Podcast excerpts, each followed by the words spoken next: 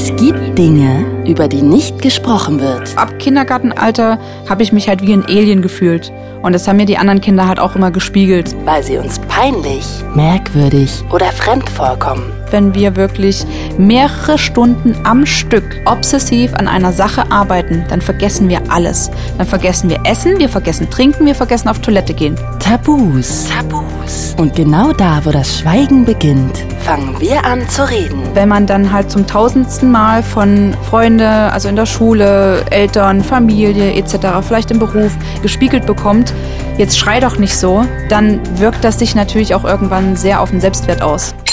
It's Fritz. It's Fritz. Tabulos. Sprechen, worüber man nicht spricht. Mit Claudia Kamit. Herzlich willkommen, ihr Lieben, zu einer neuen Folge von Tabulos. Und oh, mein Herz ist ein wenig schwer. Es ist schon wieder die letzte Folge der Staffel. Wahnsinn, wie schnell das immer geht. Ehrlich gesagt würde ich gerne noch viel, viel mehr Folgen machen. Einfach weil ich auch merke, also bei dem Feedback, was ich bekomme, dass es ganz vielen Leuten hilft, weil sie immer das Gefühl haben, dann nicht mehr so alleine zu sein. Vielleicht mit ihrem Tabuthema. Und deshalb wäre es sowas von derbe großartig von euch, wenn ihr Tabulos weiterempfehlen würdet. Einfach, dass es noch mehr Leute hören und ja, dass wir einfach wirklich noch viel mehr über Tabuthemen quatschen können hier in diesem Podcast. Also wirklich von Herzen sende ich jedem von euch Liebe, der hier mich immer supportet. Wirklich danke. Und klickt übrigens auch gerne auf die Glocke, damit ihr wisst, wenn dann neue Folgen kommen. Ich rede gleich mit Kati. Die hatte schon als Kind erste ADHS-Symptome, aber es wurde bei ihr erst viel, viel später diagnostiziert. Und ich will natürlich gleich von ihr wissen, wie sieht denn so der Alltag mit ADHS aus? Wie war das als Kind? Wie hat sich die Situation vielleicht auch verändert zu der Situation heute? Und welche guten Seiten hat denn auch ADHS? Hallo Katia, ich freue mich sehr, dass du da bist. Ja, hallo. Wirklich Dankeschön schön. für die Einladung. Sag mal ganz zu Beginn, was hältst du eigentlich von dem Wort Zappel-Philipp? Oh, was halte ich von dem Wort Zappel, Philipp? Also ich finde das, ja, man weiß ja, dass bei äh, ADHS, dass das ja so ein, so ein Stereotyp ist, was damit verbunden ist, beziehungsweise dieses Zappel-Philipp-Syndrom. Ich finde es halt outdated, ne? Sagt man ja heute so. Mhm. Ja. Ich finde es auch ein bisschen irgendwie negativ. Ja, das außerdem. Hm. Irgendwie klingt das ja so abwertend. Genau. Aber vielleicht ist das nur in meinen Ohren so. Sag mal, jetzt sitzt du mir hier gegenüber Ja. und das habe ich noch nie erlebt, dass jemand sich dann hinsetzt und sagt, ich habe mir sieben Seiten Notizen gemacht. Ich dachte so, Hilfe. Ja. Ähm, okay, wow, das hat ja auch ganz viel Arbeit jetzt bei dir ausgelöst. Es tut mir schon mal sehr leid, aber wofür sind diese Notizen? Du hast ja nicht vor, jetzt hier ein Referat zu halten, sondern Nee. wofür sind die? Ja, die sind halt einfach äh, als Hilfe und Unterstützung für mein Arbeitsgedächtnis. Das heißt, äh, Informationen da sehr schnell abzurufen. Im Gegensatz dazu haben wir aber ein sehr gutes Langzeitgedächtnis. Und damit ich mich halt, äh, damit ich nicht sehr, sehr wichtige Informationen vergesse äh, oder dann halt nach dem Interview denke so, oh mein Gott, das ist so essentiell wichtig gewesen und ich habe es halt einfach nicht gesagt. Dafür ist das einfach da. Und darf ich nur mal ganz Ja. kurz fragen, in dem Moment, wo ich dich was frage und du sagst, du bist nicht gut mit deinem Arbeitsgedächtnis, ist dann einfach so wie kurze Leere oder sind da tausende andere Gedanken oder wie fühlt sich das an? Ja, eine Metapher, die halt auch so in der Community ähm, oft verwendet wird, um anderen das irgendwie auch so visuell so ein bisschen darzustellen, ist wie, als hättest du so 20 Fernseher gleichzeitig an und das Bild wechselt ständig irgendwie und der Ton wird auch je Bild leiser und lauter, aber du hast nicht die Fernbedienung. Ja, und so geht das halt ganz oft ähm, halt in meinem Kopf ab. Und das ist natürlich dann auch schwierig, sich zu konzentrieren und die Dinge dann äh, gewollt abzurufen, die man abrufen möchte. Mhm, Ja. Weil du quasi, um das nochmal irgendwie anders zu bemühen, 40 Tabs offen hast im Genau, Computer und richtig. den richtigen erstmal finden musst. Genau, den richtigen genau. Tab. Ah ja, okay. Magst du vielleicht, jetzt bist du natürlich keine Ärztin, aber Ja. trotzdem auch irgendwie Expertin, darauf gehen wir nachher auch noch ein Ja. bisschen weiter drauf ein, aber magst du vielleicht erstmal erzählen, was genau ADHS bedeutet? Also ich weiß, es steht für das ultralange Wort Aufmerksamkeitsdefizit Hyperaktivitätsstörung. Ja. Ich habe es mir extra aufgeschrieben, Ja, das steht in gut. meinen Notizen. ähm, aber vielleicht kannst du mal erklären, was genau dahinter mhm. steckt. Mhm. Äh, das, was wir heutzutage als äh, ADHS betiteln, kann man sagen, ist eine Neurodivergenz. Neurodivergenz. Ja. Was hat es damit jetzt nochmal auf also, sich? Also genau, also eine Neurodivergenz das hat sich aus der Neurodiversität entwickelt. Und zwar kurz zum Hintergrund. Äh, die australische Soziologin Judy Singer hat Ende der 90er Jahre ihre Masterthesis geschrieben und dort hat sie das erste Mal den Neologismus Neurodiversität benutzt und hat gesagt, dass äh, sowas wie, was wir als ADHS ähm, erkennen oder als Autismus und so weiter, dass das keine Krankheiten oder Störungen sind, sondern einfach nur eine ganz normale Art der neurokognitiven Funktion bei der Spezies Mensch.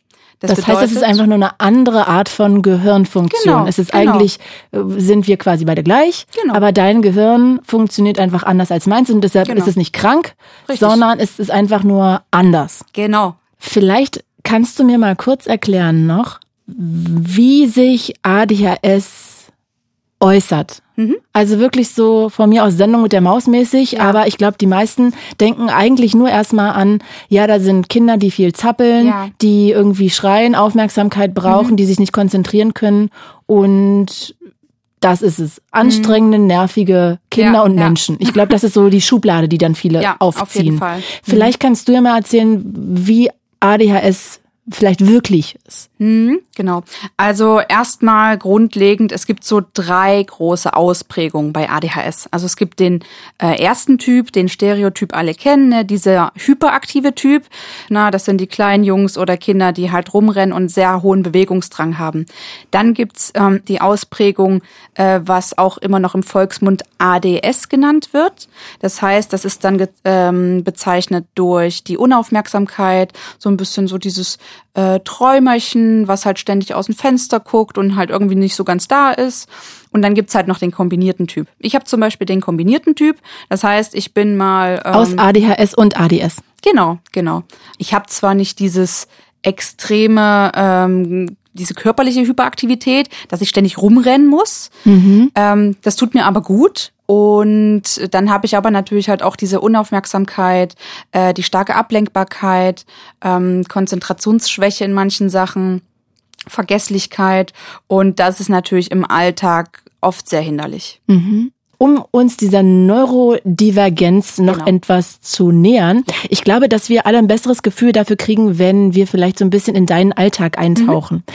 Also vielleicht magst du ja mal erzählen, wie sich das bei dir als Kind geäußert hat. Mhm. Also auch wenn es da, glaube ich, noch nicht diagnostiziert war, aber genau. woran würdest du sagen, hat man es bei dir als Kind schon erahnen können? Mhm. Also erstmal da kurz noch der Hintergrund. Ich habe ja die ADHS und Autismus-Kombi und äh, da hatte ich auch vor einiger Zeit mal bei TikTok ein Video dazu gemacht, um das halt zu erklären, warum es äh, vor allem halt bei Frauen auch zu Spätdiagnosen im Erwachsenenalter kommt, weil sich diese beiden Neurodivergenzen manchmal halt auch so, dass die sich ausgleichen beziehungsweise fast auslöschen, so dass man normal wirkt. Ne? Mhm. Aber das, inwiefern, das heißt, du hast auch noch Autismus. Genau. Kannst du das nochmal auch erklären für alle, die jetzt da nicht ja. die Definition sofort ja, im Kopf genau, abrufbar haben? Genau. Das Autismus-Spektrum ähm, kann man sich so vorstellen, dass es halt auch eine andere Art der Wahrnehmung ist, eine andere Art der Kommunikation. Ist aber auch manchmal dissozial, oder? Sagt man das so? Mm, nee, dadurch, dass es, ich sage jetzt mal, dass ähm, Autismus bei Frauen auch in, vor allem in Deutschland, noch überhaupt gar kein Thema ist oder überhaupt noch gar keine richtige Aufklärung gibt, wie sich das eigentlich bei Frauen äußert, ähm, möchte ich ja halt auch mehr darüber aufklären. Und sag mal, ist es denn oft in dieser Kombi, hm. Autismus, ja, ADHS? Genau, genau. Das kommt sehr oft tatsächlich in der Kombi. Das wissen nur sehr wenige Menschen. Und äh, es ist halt auch noch relativ neu. Wenn du jetzt mal erklärst, woran man es bei dir im Kindergarten erklärt ja. hat, vielleicht können wir so an drei, vier Beispielen mhm. mal sagen, ah, okay. Ja, also im Kindergarten äh, würde ich behaupten, ähm, und da kann ich ja nur von mir sprechen. Ich glaube, da, dadurch, dass ich halt diese Kombi habe, auch mit dieser Hyperaktivität, dass ich auch tatsächlich den anderen Kindern zu viel war. Ich war zu anstrengend, ich war äh, vielleicht zu laut, ähm, zu, zu spritzig oder leidenschaftlich oder wie man es halt auch vielleicht anders irgendwie ähm, beschreiben könnte. Ich war ja knapp zehn Jahre in der Hotellerie und Gastronomie und äh, da hatte ich das zum Beispiel in meinem ersten Hotel ganz oft, dass ich so überlastet und überreizt war und halt irgendwie vielleicht auch wütend durch das ähm, ja durch das Verhalten von den Gästen manchmal, durch das Respektlose, äh, dass ich dann halt im Backoffice mein Tablett durch die Gegend geschmissen habe. Mhm. So und mhm. das kommt natürlich halt äh, bei Kollegen und Kolleginnen und Führungskräften kommt das natürlich total schlecht an, verständlich. Dass man, dass die dann denken, ey, sag mal, hast du dich nicht im Griff? Richtig, richtig. Das Problem ist dabei, dass man halt in dem Moment, da kippt wie so ein Schalter um und man kann da halt nicht, also man kann sich da halt nicht, äh, wie viele sagen so, ja, reiß dich doch mal zusammen. Das funktioniert halt, vor allem wenn man halt undiagnostiziert oder unentdeckt, unerkannt ist, ähm, geht das halt nicht so gut. Ne? Ähm, ich meine, wir kriegen ja auch nicht irgendwo mal, sei es jetzt durch die Schule oder oder sonst irgendwo solche Tools mit, wie gehe ich damit um mit so Frustrationstoleranz oder wenn ich äh, so öfters solche solche Ausraster habe, wie lerne ich äh, wie lerne ich damit halt umzugehen? Ne, mhm. Zum Beispiel ich ähm, also Wutregulation. Ja genau genau. Ähm, ich meditiere zum Beispiel seit äh, über zwei Jahren und ich habe da auch, ach, ich habe da auch gefühlt ewig gebraucht, um da ranzukommen, weil Meditation ist halt auch, wenn man ein ADHS-Gehirn hat, ist das tatsächlich sehr schwierig, weil erstens mal die ist auch für für mich, also die jetzt mhm. das nicht hat, sehr schwierig. Ja, ja. genau, also ähm, das ist für jeden am Anfang natürlich Denk schwierig. Ich auch, ja. Aber dann äh, wahrscheinlich noch mehr. Richtig. Und wenn man aber halt diese 15.000 Gedanken hat und natürlich, äh, da macht sich, glaube ich, auch in gewisser Weise dann diese, diese körperliche Hyperaktivität ein bisschen bemerkbar, weil man, man ist da so, man wird da sehr unruhig und das ist fast so ein, äh, ja, körperlicher Schmerz, den man dann halt auch aushalten muss, zu, sich zu sagen, nein, ich sitze jetzt hier, ich konzentriere mich aufs Atmen und so weiter. Das ist, das ist wirklich sehr anstrengend. Aber das hat mir persönlich extrem gut geholfen. Mhm. Ähm, und halt dann auch noch andere Methoden, die ich einfach jetzt mit dem ADHS-Wissen äh, was ich habe, einfach entwickelt habe. Okay. Mhm. Ich versuche es immer wieder so ein bisschen zu strukturieren. Ja. Bitte verzeih ja. mir. Also, wenn wir jetzt nochmal zurückgehen in deine Kindheit, das ja. heißt, da warst du im Kindergarten, vielleicht ein bisschen übertrieben in der Reaktion. Du hast dich gefreut genau. an Stellen, wo andere gedacht haben, pff, ja, ja, okay.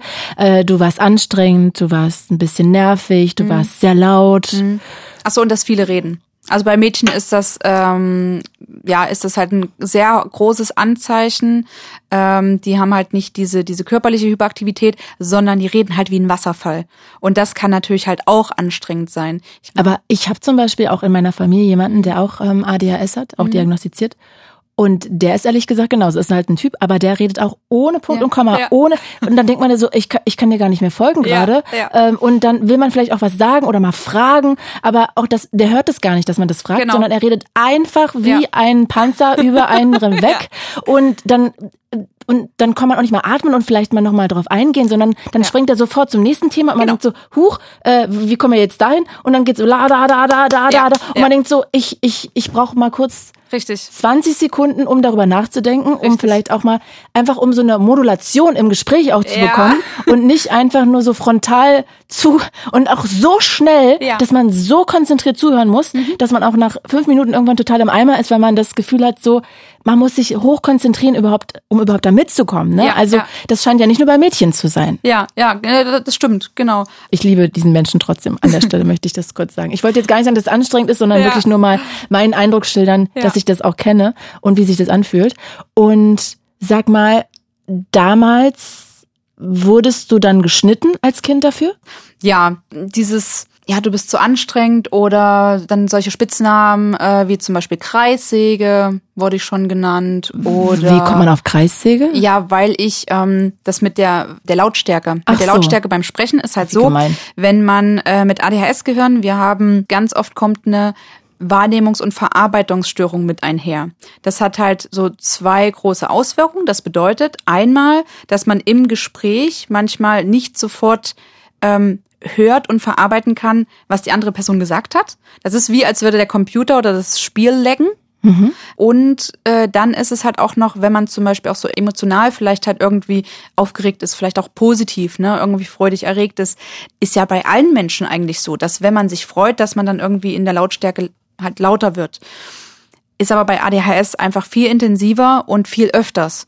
Und äh, wenn man dann halt zum tausendsten Mal von äh, allen möglichen, sei es jetzt Freunde, also in der Schule, Eltern, Familie etc., vielleicht im Beruf, immer wie wieder be gespiegelt bekommt, jetzt schrei doch nicht so oder ich stehe neben dir, wieso schreist du so mhm. und kannst du mal hier drin und draußen Stimme, dann wirkt das sich natürlich auch irgendwann sehr auf den Selbstwert aus. Weil Voll, das ist verletzend. Denkt, ja, weil man sich nicht, weil man weiß ja nicht, warum bin ich denn so?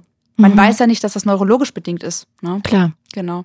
Und damals war das wahrscheinlich auch noch viel unbekannter beziehungsweise ja. tabuisierter, ne? Genau. Wie alt bist du jetzt? Also am 6. August werde ich 34. Ah ja, okay. Ja. Also das heißt, damals war das wahrscheinlich auch noch eher stärker stigmatisiert. Ja, also als 90er Jahre, ja. Also ich meine, da war es, denke ich mal, auch kaum bekannt. Mhm. Lass uns doch wirklich nochmal in deiner Vergangenheit so ein ja. bisschen rumreisen. Also das heißt, in der Kindheit hast du ja gerade schon erzählt, wie sich das geäußert hat, auch darüber hinaus, dass mhm. du immer auf das Feedback bekommen hast von wegen, jetzt sei doch mal ein bisschen leiser, mhm, ja. äh, reiß dich doch mal zusammen. Genau ähm, jetzt schrei nicht so oder vielleicht auch mal Augen verdrehen nach dem Motto, ja. oh, jetzt bist du ja schon wieder anstrengend oder ja, so. Ja, genau. Das heißt, es macht alles was mit deinem Selbstwert total verständlich. Das ist ja auch belastend, ehrlich gesagt, und wahrscheinlich von Menschen, die das ja gar nicht böse meinen, genau. die einfach selber nur überfordert sind ähm, mit der ganzen Situation. Ähm, wie ging das denn dann weiter in der Jugend? Äh, in der Jugend wurde es dann, also so, so ab Teenager-Alter wurde es ein bisschen besser, denke ich.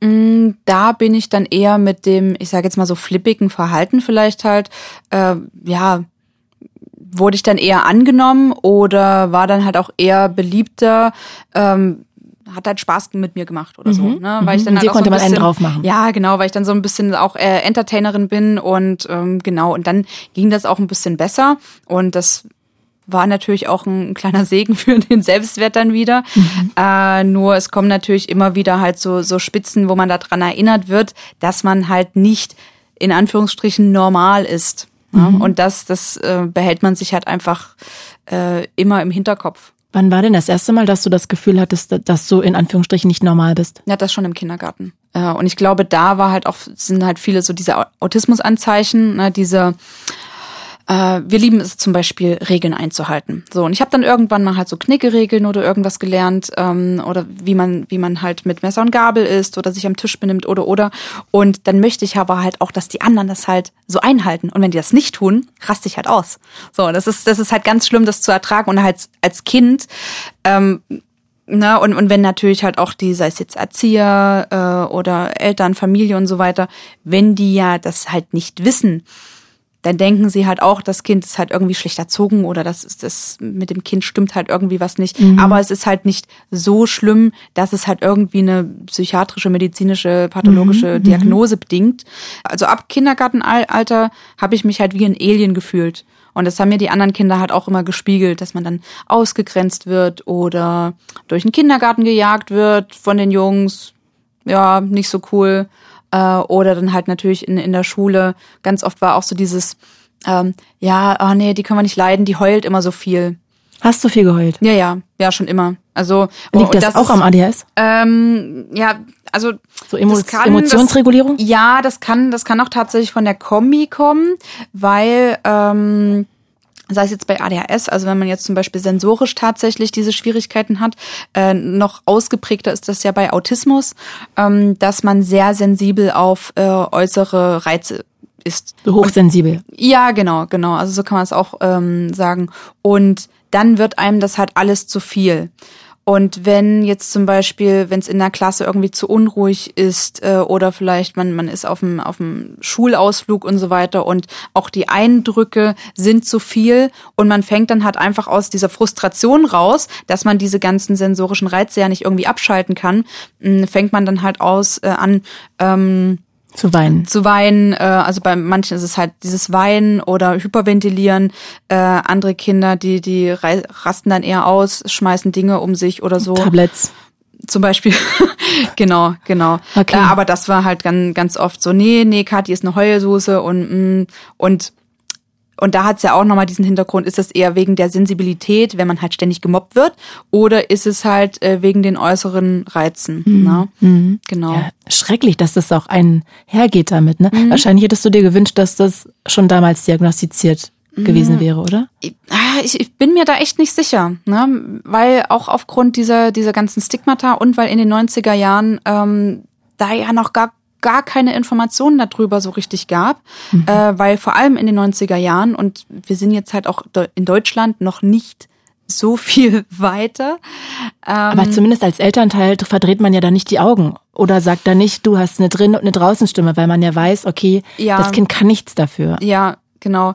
Mm, ich hatte nämlich äh, auch mal mit meiner Mutter darüber äh, gesprochen und habe gesagt, na, wie hättest oder was hättest du denn damals als Mutter gemacht, wenn äh, wenn irgendwie Psychiater, Arzt oder irgendwie jemand gesagt hätte, äh, ihr Kind hat äh, dies und jenes.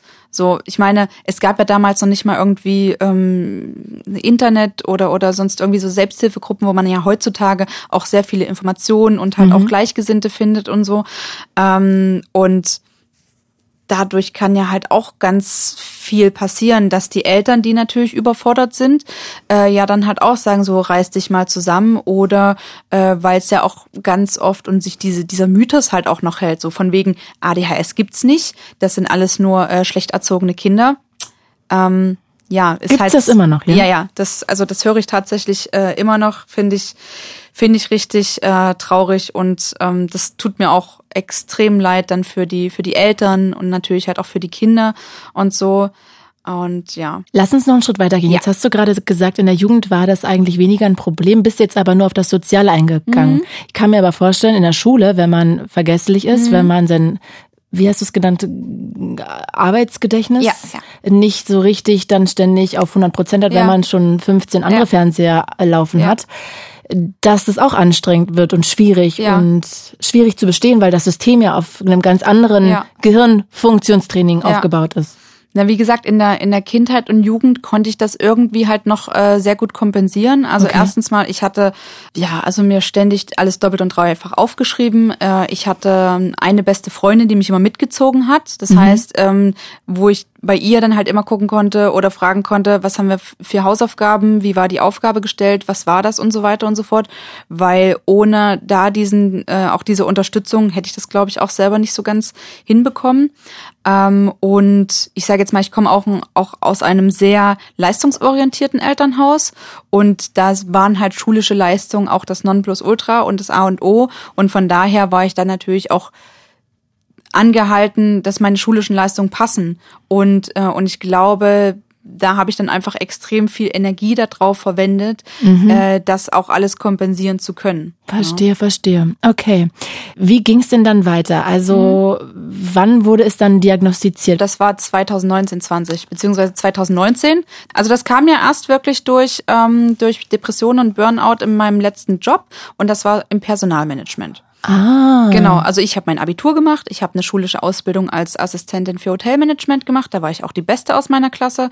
Ähm, ich war auf Kreta in einem Auslands, ähm, Auslandsaufenthalt.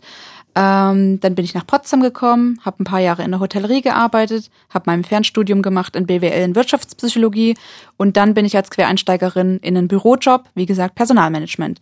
Und da habe ich sehr schnell gemerkt, dass ich das halt nicht ich, also ich absolut bin ich untergegangen. Ähm, ich konnte mich absolut nicht mehr strukturieren und organisieren. Und dann dachte ich mir so, ich kann mich ja selber organisieren und strukturieren. Wieso kriege ich das jetzt halt nicht mehr hin? Mhm. Aber das war halt, das waren so viele Informationen und so viel Neues. Und ähm, wenn man sich auf eine bestimmte Thematik extrem konzentriert, also wenn wir im Hyperfokus sind, das bedeutet, wenn wir wirklich mehrere Stunden am Stück obsessiv an einer Sache arbeiten, dann vergessen wir alles. Dann vergessen wir Essen, wir vergessen Trinken, wir vergessen auf Toilette gehen. Und das war dann auch äh, letztendlich meine große Problematik, weil ich dadurch äh, dann eine Nierenbeckenentzündung bekommen habe, mhm. die tatsächlich bei ähm, Frauen äh, mit ADHS wohl sehr verbreitet sein soll.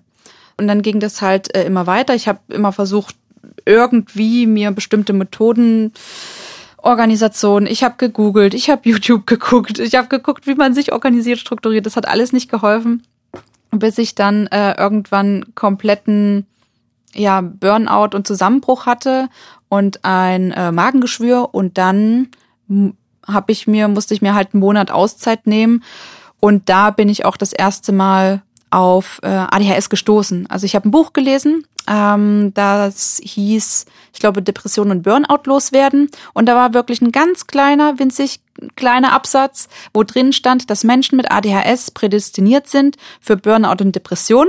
Und warum auch immer, aber es hat für mich einfach Klick gemacht, weil ich dachte mir so, ich hatte davor noch nie irgendwie mit ADHS was in irgendwie eine Berührung. Ich habe noch nie jemanden kennengelernt mit ADHS, noch nie irgendwo was im Fernsehen oder sonst irgendwas gesehen. Das war mhm. überhaupt nichts für mich. Und dann habe ich das da gelesen und dachte ich mir so, das fühlt sich an, als hätte ich ADHS. und dann Spannend. bin ich in so ein, äh, wie man sagt, so Rabbit Hole, ähm, habe erstmal das komplette Internet durchforstet, ähm, was das heißt, wie das ist, wie das bei Frauen sich überhaupt äußert und so. Und ich dachte mir so, okay, ich kann hier jede Box äh, anchecken ähm, ja, sollte ich mich vielleicht doch mal wirklich um eine offizielle Diagnose kümmern. Und so kam das dann, ja. Okay, also eigentlich aus dem Gedanken heraus, ich kann mich nicht organisieren, ich habe dieses ja. Burnout, ich bin depressiv, ich habe genau. das Gefühl, ich scheitere an mir selber. Ja. Hast du angefangen, dieses Buch zu lesen und hast darüber so ein kleines, wahrscheinlich ja. Hilfekästchen gefunden, so groß wahrscheinlich wie eine Handfläche und genau. hast dann da irgendwie die Lösung für dich gefunden. Und dann bist du zu dem Arzt hin und war das dann sehr schnell klar oder war das dann so, naja, hm, hm ja, ich habe ja, ich habe ja schon Monate vorher, habe ich ja schon so viel recherchiert und so und ich glaube, ich habe äh, klar. Klar, aber man kann sich ja im Internet auch in irgendwas reinsteigern, ja, kennen das, wir alle. Ja, ja, das, das stimmt natürlich ähm, und deswegen ist ja halt auch, ich sage jetzt mal in der Community äh, bei ADHS ist es natürlich noch ein, ein bisschen differenzierter zu sehen, weil die ADHS-Symptomatik kann auch durch Angststörung oder Depression kommen tatsächlich. Ja, also dass man Dinge vergisst, dass man sich nicht mehr konzentrieren kann, dass man mhm. äh, vielleicht halt auch äh, Schlafprobleme hat. Ähm, aber ich hatte dann so viele Anzeichen halt dann schon aus der Kindheit, ähm, wie zum Beispiel, man muss ja auch sein Zeugnis dann halt mitbringen. Man muss sein Zeugnis mitbringen? Ja. Genau, von also damit die von, von der vierten Klasse oder ja was? ja von der Grundschule. Hm? Wo so eine Bewertung noch da drin genau, steht. Genau, genau. Also wo die Lehrerin dann halt noch wirklich äh, so ein paar Zeilen halt schreibt. Weil Und was stand viele, da bei dir? Mh, mm, also auf jeden Fall stand ähm, stand etwas, dass ich dass ich viel mehr Potenzial hätte und äh, ich das halt äh, mich dann noch, also ich mü müsste mich halt einfach mehr anstrengen. Ja, aber ich war ja die ganze Zeit schon auf 150 Prozent. Also. Und warum hilft dem Arzt jetzt so ein Zeugnis? Also wenn da schon die ersten äh, Anzeichen waren, wie zum Beispiel, ähm, wenn irgendwas steht, so von wegen Kind guckt ständig aus dem Fenster oder äh, mhm. lässt sich ablenken oder so, dann kann das halt ähm, ein Zeichen sein, dass ADHS halt schon im Kindesalter bestanden hat, weil muss weil sonst ist ja halt die Differentialdiagnose Burnout oder Depression. Das heißt, man hat halt ADHS nicht plötzlich mit 21, sondern dann hat man das schon als Kind gehabt. Genau, genau. Also okay. man wird ja damit geboren. Ja, was hat der Arzt dann noch gemacht, außer deine Zeugnisse angesehen? Ähm, also genau, die Zeugnisse, dann gab's ähm, Eigenbeurteilungsbögen äh, und Fremdbeurteilungsbögen, die sind dann halt zum Beispiel für äh, zum Beispiel für meinen Mann oder für Eltern und so. Mhm äh, dass die halt dann auch äh, da zum, also die kriegen diese Fragen gestellt, ähm, wie, ob ich jetzt ablenkbar bin oder wie meine Konzentration ist und so weiter und so fort. Und ähm, aus diesen Fragebögen und dann halt natürlich aus dem persönlichen Interview, wie ich bestimmte Herausforderungen erlebe, kann er dann die Diagnose stellen, ist das eine ADHS oder ist das halt, wie gesagt, eher Depression oder Burnout. Mhm. Ja? Ähm, ganz selten wird äh, da halt vielleicht auch noch neurologisch geguckt oder was mir gerade noch einfällt, ähm, vor der Diagnose ähm, musste auch meine Schilddrüse angeguckt werden, weil eine Schilddrüsenunterfunktion kann auch ADHS-Symptome machen. Mhm. Genau. Okay, okay, okay, wow. Und dann stand irgendwann der Arzt vor dir und hat gesagt, Sie haben ADHS. Ja. Und was war das dann für dich für ein Gefühl? Wusste ich mhm. schon oder war es ja, trotzdem so ein Ja, ja, also das war nee, das war wirklich halt die Bestätigung, dachte ich mir so, okay, gut, jetzt habe ich zwar jetzt nochmal diese Zeit hier investiert. Letztendlich war es mm, für mich dann ganz gut, weil ich also weil ich dann die Chance hatte, äh, vielleicht halt auch mal dieses äh, ADHS-Medikament auszuprobieren, ähm, weil da hatte ich mich auch äh, vorher tatsächlich so ein bisschen gesträubt, beziehungsweise hatte da Angst davor, weil ich dann dachte so, mh, hm, das ist ja bei Kindern immer Ritalin. Ja, genau, genau. Und äh, ich hatte halt die Angst, wenn ich jetzt dann halt wirklich diese Diagnose bekomme ähm, und die mich vielleicht in gewisser Weise dann zwingen, irgendwie dieses Medikament zu nehmen und ich möchte das nicht. Mhm. Und äh, er war dann aber auch total, also äh, ist sehr auf mich eingegangen. Ich habe ihm auch halt meine, äh, meine Besorgnisse äh, kommuniziert und er meinte dann so, sie können das auch nach Bedarf einnehmen. Ähm, und das war für mich dann halt, das hat dann sehr gut gepasst. Also dadurch, dass ich jetzt, also ich bin ja selbstständig und habe einfach meinen Alltag und meine Bedürfnisse so angepasst, dass ich das halt nicht brauche. Das heißt, Sonst, bei Leuten, bei denen ja. es stärker ausgeprägt ist, ist es vielleicht von Vorteil, dass die dann doch medikamentös ja, Ja, auf jeden Fall, auf jeden Fall. Also ähm, ich sage dann halt auch immer, das Medikament ist für äh, Menschen mit ADHS-Gehirn wie eine Brille. Also das ist halt eine Unterstützung und äh, damit können wir halt auch einfach bestimmte Sachen äh, dann halt auch durchziehen, weil manche äh, haben zum Beispiel schon alleine in der Haushaltsführung äh, Probleme. Wenn wir jetzt nochmal zu dir kommen, also ja. das heißt, du hast jetzt diese Ausbildung machen wollen, warst komplett überfordert damit, ähm, hattest dann diese Diagnose. Mhm. Jetzt hast du ja erzählt, du hast trotzdem sehr lange in der Hotellerie und Gastronomie mhm. gearbeitet. Ja. Also irgendwie ging es ja dann weiter. Wie ja. hast du denn das noch gemerkt, diese ADHS-Sache, außer dass du Tabletts vielleicht äh, hinten durch mhm. die Gegend geknallt hast? wenn wir jetzt zum Beispiel sehr gestresst sind, da kann ganz offensichtlich, wie zum Beispiel hier, kann mein, mein, mein Blog oder mein Handy oder so auf dem Tisch kann liegen und ich sehe das nicht. Mein, mein Gehirn blendet das aus. Und das mhm. ist natürlich total blöd. Auf vielen Leveln, weil entweder man wird wieder von anderen beschämt, macht doch die Augen auf, guck doch mal hin. Und ich denke mir so, ich gucke hin, ich, ich sehe es nicht. Und das kannst du niemandem erklären. Das ist genauso wie, äh, wenn du äh, einer blinden Person Farben erklären mhm, müsstest. Mhm. So, also das ist halt sehr, sehr schwierig. Und, Und kannst du mal ein Beispiel nennen, also wo irgendwie ja. jemand dann vielleicht einen Kommentar gelassen hat, weil du irgendwas nicht gesehen hast, beispielsweise? Diese ja, Blindheit? also das, ja, also äh, was mir immer sehr gut in Erinnerung äh, ist, ist äh, einmal eine Situation mit meinem Mann. Wir hatten den äh, Tisch gedeckt zum Frühstück und ähm, da war halt so viel und ich habe auf den Tisch geguckt und ich habe die Butter nicht gesehen. Und, und ich habe ich hab wirklich noch den Tisch tatsächlich bewusst abgescannt. Ich habe die Butter nicht gesehen. Und dann habe ich ihn gefragt, ob er die Butter vergessen hat. Und sie stand halt direkt vor mir. Und der so, mach doch die Augen auf die. Was, was stimmt denn nicht mit dir? Also, das hat er jetzt nicht gesagt, ja, ja. aber so diesen, diesen Vibe so, mhm. es ist doch direkt vor dir. Mhm. So. Und das hat mich dann auch total fertig gemacht, weil ich auch in dem Moment vielleicht auch total gestresst war und so. Äh, und, und ich fand das mal wieder so traurig, halt diese, diese Erinnerungen halt auch tagtäglich zu haben, vor allem im, in der Kommunikation oder im, äh, in der Interaktion mit anderen Menschen, äh, dass man solche kleinen Sachen gespiegelt bekommt und sich dann halt zeigt, okay, da sind Sachen, die halt mit mir nicht stimmen, die bei anderen Leuten halt funktionieren.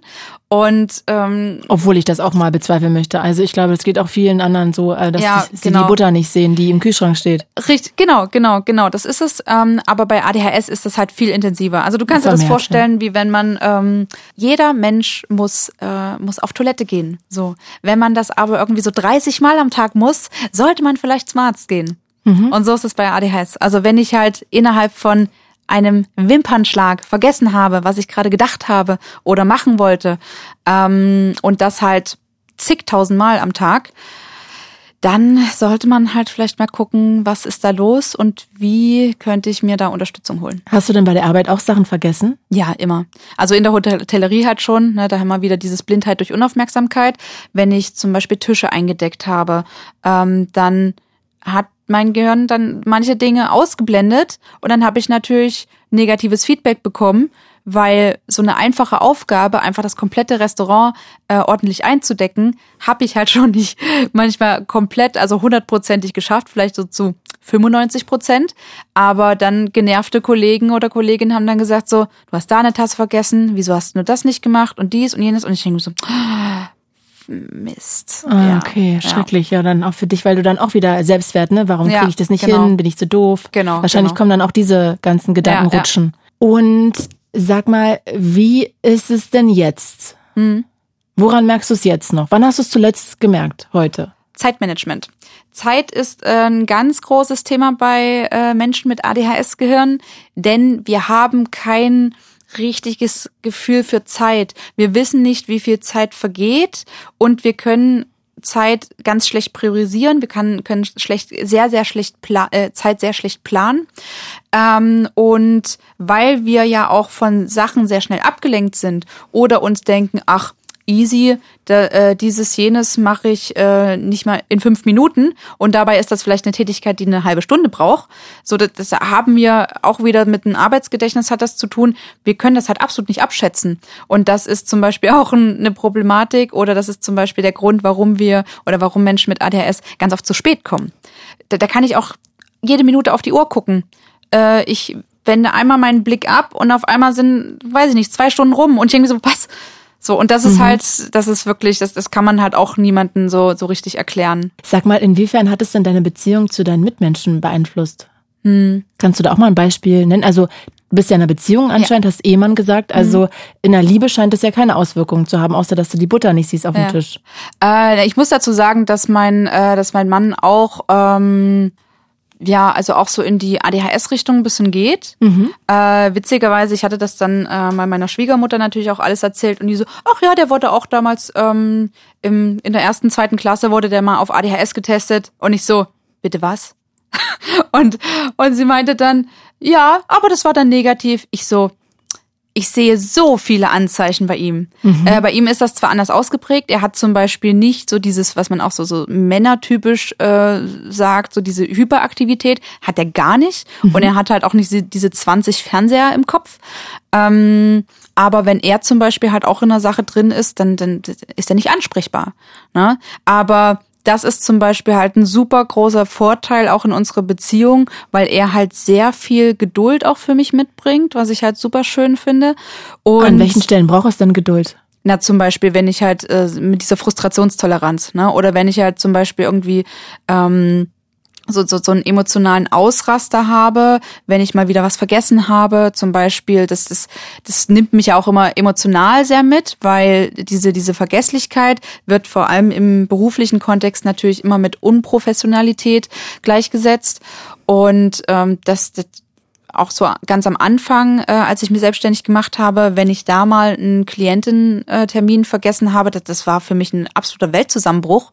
Und ähm, wenn dann mein Mann mich, äh, da kenne ich auch noch eine, eine Situation, er wollte mich dann mh, mm, so ein bisschen beruhigen und meinte so, ja, jeder vergisst doch mal was. Und ich so, ja, ich vergesse, aber ich, ich muss, ich brauche so viele Systeme und ich muss mir ähm, bestimmte wichtige Sachen, muss ich mir dreimal, viermal, fünfmal aufschreiben und mich dann halt auch noch mehrmals am Tag oder in der Woche daran erinnern, bewusst durch verschiedene Sachen, damit mir das nicht untergeht. Du brauchst quasi Merkzettel für Merkzettel. Genau, aber dann ist ja noch die Gefahr da, dass ich die Merkzettel, auch wenn ich die irgendwo hingeklebt habe, dass ich die nicht mehr sehe. Ah, weil ah, ja. Blindheit durch Unaufmerksamkeit. Mhm. Hm, blöd. So, und äh, deswegen, man muss sich ganz viele verschiedene Systeme basteln, um das irgendwie zu kompensieren. Aber es gibt dann vielleicht mal ähm, eine Situation, dass man durch eine andere Tätigkeit irgendwas abgelenkt wird. Und wenn es dann dazu kommt, dann ist das natürlich halt super, super schlimm. Ne? Mhm. Und ich habe ich hab jetzt damit auch dann gelernt, äh, besser umzugehen, ne? weil ich ja dann auch immer, wenn mir sowas passiert, ich das dann analysiere und äh, damit ich dann dementsprechend auch wieder neue Sachen entwickeln kann, die ich meinen Klienten und Klientinnen äh, dann beibringen kann. Ne? Erzähl doch mal genau, was du machst. Genau, also ich bin äh, psychologische Trainerin und systemische Coach. Mhm. So, und ich bin ja halt spezialisiert auf die Neurodivergenzen, ADHS, Autismus und halt auch Hochsensibilität. Das heißt, ich äh, coache Menschen ähm, damit sie einfach ein besseres Leben haben. Ne? Das heißt, äh, zum Beispiel bei ADHS ist es bei den Themen so Routine, Struktur, Organisation, äh, dann halt auch so Antiprokrastination, also diese Aufschieberitis in, in Anführungsstrichen, die wir ja sehr oft haben, äh, weil wir ja nicht wissen, wie unser Gehirn oder die meisten nicht wissen, wie das Gehirn funktioniert und wie man das halt überlisten kann. Vielleicht halt auch ohne Medikamente. Ne? Mm, ich darf aber nicht, und das sage ich dann halt auch natürlich immer, das muss ich ganz äh, konkret abgrenzen. Ich darf zum Beispiel halt keine klinische Depression behandeln, äh, keine Suchterkrankung und so. Aber ich kann ja zum Beispiel Menschen beibringen, hey, wie funktioniert dein Gehirn und wie können wir jetzt Methoden für dich persönlich äh, zugeschnitten entwickeln, äh, damit du besser mit Stress umgehen kannst oder die ganzen anderen Sachen oder vielleicht halt auch in äh, bei meinen autistischen ähm, Klienten und Klientinnen zum Beispiel halt auch in Richtung Kommunikation. Das ist mhm. ganz spannend. Mhm. Okay, okay. Das heißt, du gibst da so verschiedene Werkzeuge an genau. die Hand, um einfach vielleicht sich der dem anderen Teil der Gesellschaft so ein bisschen genau. anzunähern. Richtig, ja. Ah ja, okay. Jetzt gibt's ja auch für ADHS eine spezielle Therapie, auch so Psychotherapie, ne? Mm, nee? Nee, eigentlich nicht. Aber empfehlen die nicht auch zu einer Psychotherapie zu gehen? Ja, natürlich. Also es gibt ja so viele verschiedene Ansätze äh, bei, bei Therapiemöglichkeiten. Ähm, die, die haben sicherlich alle, dass die in irgendeiner Weise ja funktionieren können.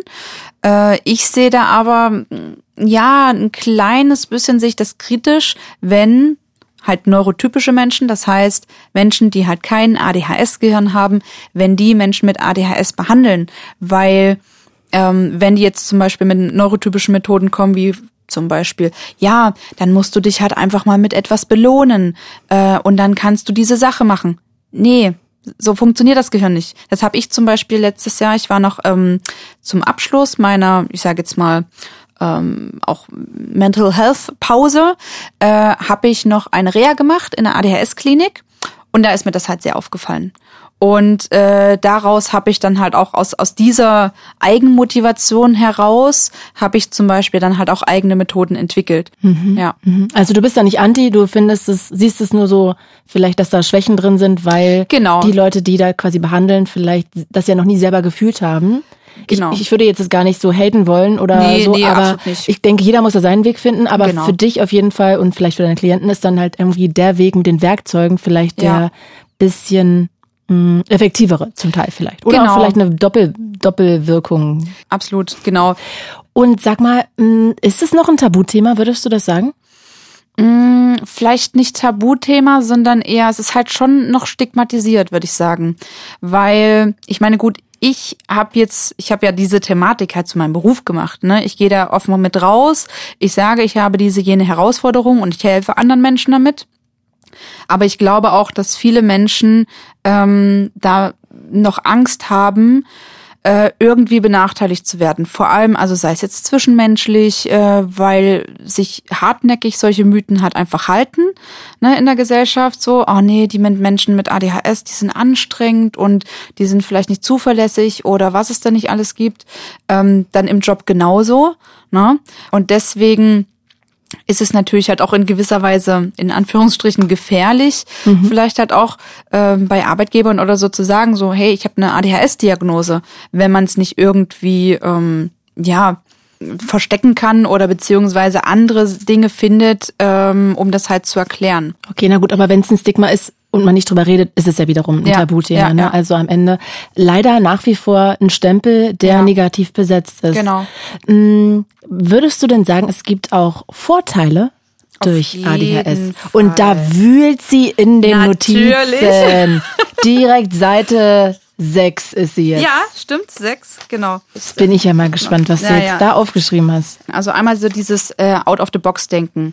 Ähm, und das ist zum Beispiel, was wir vorhin diese Thematik hatten mit, äh, ich springe von Thema zu Thema und äh, im Gespräch und, und verknüpfe Dinge. Ähm, das ist natürlich in, in vor allem in Beruf dürfte das eigentlich für Firmen super interessant sein, weil wir ja so assoziativ denken dass wir verschiedene fremde Dinge miteinander verknüpfen, die dann ein absolut cooles zum Beispiel Produkt oder so sein können. Mhm. Ne? Dann halt dieses viel Interesse, äh, dass wir uns einfach mit, mit tausend Sachen gerne beschäftigen und einfach sehr gern lernen. Ne? Äh, dann haben wir ja diese, diese Offenheit für neue Erfahrungen, man könnte es jetzt auch negativ konnotieren und sagen so, ja, das ist ähm, eher Sprunghaftigkeit. Nee, ich bin flexibel und offen in meinen in neuen Erfahrungen. Na, wir sind ideenreich, wir sind flexibel. Ähm, dann, was tatsächlich auch eine, ähm, eine Therapeutin damals in meiner Reha auch gesagt hat, sie meinte, wenn hier irgendwo mal eine Krise ist, keine Ahnung, wenn es hier brennen würde oder irgendwas Schlimmes ist, ich würde mich immer an den Menschen mit ADHS halten, weil wir sind absolut gute äh, Krisenmanager. Ah. Weil in Krisensituationen, da kickt dann halt der Hyperfokus und äh, wir sind absolut da. Und das haben wir aber im, im Alltag nicht. So. Und deswegen funktioniert dein, unser Gehirn dann nicht so gut. Wenn wir uns natürlich immer wieder wie so eine in so eine Gefahrensituation geben oder zum Beispiel halt Dinge bis zur letzten Minute aufschieben, ne? Mhm. Dann ist diese aktuelle Dringlichkeit, diese Gefahr da und dann funktionieren ah, wir. Ja. Mhm, mhm. Genau. Sonst äh, schwierig. Deswegen möchte ich halt wirklich auch betonen, dass Menschen mit ADHS, wir haben so coole Superkräfte auch in gewisser Weise, dass darauf mal geguckt werden sollte und mhm. nicht nur diese diese Defizite äh, oder diese negativen Sachen wie zum Beispiel Vergesslichkeit oder dass wir zu spät kommen oder ne? ähm, oder unorganisiert sind oder mhm. zerstreut oder so. Mhm.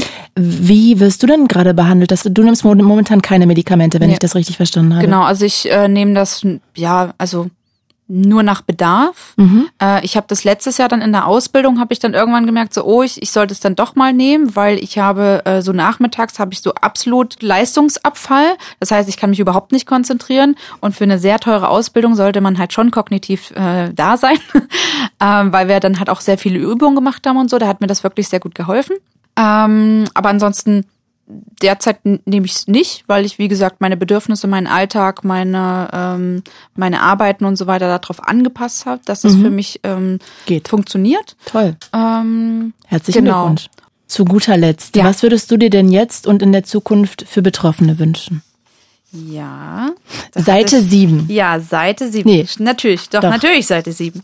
So, also was wünsche ich mir? Ich habe wirklich noch nie hier jemanden mit Zetteln gesehen. Das ist so geil. ja, also einfach, dass die, dass die Gesellschaft mehr aufgeklärt wird. Ne? Also ich, ich sehe jetzt auch mehr und mehr, dass ähm, also immer mehr Content Creator auch mhm. bezüglich ADHS. Du meinst ähm, bei Social Media, ne? Also genau, bei Instagram, Media, Facebook, TikTok genau, oder Genau. Mhm. Also das finde ich ganz toll ähm, und ich vernetze mich dann halt auch ganz oft mit denen, vor allem halt auch bei TikTok. Ich habe da ganz, schon ganz wundervolle Menschen kennengelernt und da bin ich sehr froh drüber. Und äh, ich freue mich halt, wenn wenn natürlich so Medienanstalten so wie ihr äh, einfach dem dieser Thematik auch einfach eine Bühne gibt. Ist ja, ja, auch wichtig, ne? Ja, genau. Also damit sich vielleicht auch da Menschen einfach erkennen, weil einfach ähm, eine hohe Zahl unterdiagnostizierte Menschen, die vielleicht halt mit einer Depression oder so zu Hause sitzen, vielleicht seit Monaten, seit Jahren und vielleicht tatsächlich eine Therapie irgendwie nicht anschlägt, weil das Fachpersonal halt die darunter liegende ADHS nicht erkannt hat. Mhm. Ja und dass das tatsächlich auch Einzug in den Sprachgebrauch hält, dass es halt nicht ähm, als ja, Störung, als Krankheit, als Erkrankung äh, klassifiziert beziehungsweise betitelt wird, sondern diese Art, wie ich bin und wie andere Menschen sind, deren Gehirne auch so strukturiert sind und so funktionieren. Wir sind neurologisch einfach anders von der Norm, aber nicht falsch. Und das kann man akzeptieren und kann auch schauen, wie man auch besser miteinander arbeitet. Mhm. Die Angst einfach zu nehmen. Also die Angst zu nehmen und nicht zu sagen, so, oh mein Gott, ADHS oder, oder meinetwegen Autismusdiagnose, das wird ganz oft heute noch so behandelt, als wäre es Krebs im Endstadium. Mhm. Und wir mhm. können jetzt gemeinsam daran arbeiten. Ich mache mich dafür stark, andere Leute machen sich, es gibt auch immer mehr Leute, äh, die sich dafür stark machen. Und ich denke, da können wir in den nächsten Jahren und Jahrzehnten ähm, für unsere Gesellschaft auch äh, ganz viele tolle Vorteile auch äh, daraus ziehen. Das wäre auf jeden Fall sehr wünschenswert. Ja.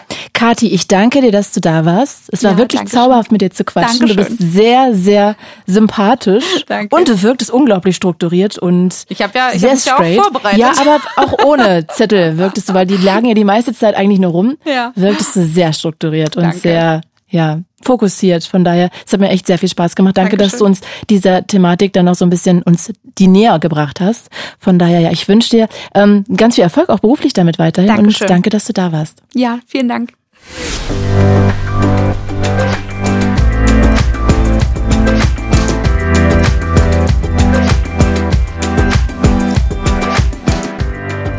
Ich bedanke mich auch ganz doll bei meinen Redakteuren Daya Mohamed Hadi und Franziska Schmalbach. Und ich will meiner Freundin, Redakteurin und bis vor kurzem auch noch Tabulos-Chefin Kim Neubauer hier wirklich nochmal ganz doll Danke sagen. Ich möchte ihr am liebsten ein kleines akustisches Denkmal aufstellen. Kim, ich weiß, du wirst es bestimmt noch hören. Du bist so talentiert, so schlau, so wundervoll, so toll, wenn man mit dir zusammenarbeitet. Wirklich, ich habe nicht eine Mini-Kleinigkeit, die ich sagen könnte, was an dir nicht toll wäre. Von daher war es mir wirklich eine Ehre, mit dir zu arbeiten. Wir werden uns wiedersehen, das weiß ich. Und ja, ich drücke dich ganz toll. Ich hoffe, wir dürfen noch ganz viele weitere Tabulos-Staffeln machen. Danke immer für euer Feedback. Empfehlt den Podcast wirklich sehr gern weiter an eure Freunde, an eure Familie. Das wäre derbe gut. Danke fürs Zuhören. Ich bin Claudia Kamit und das war Tabulos. Fritz ist eine Produktion des RBB.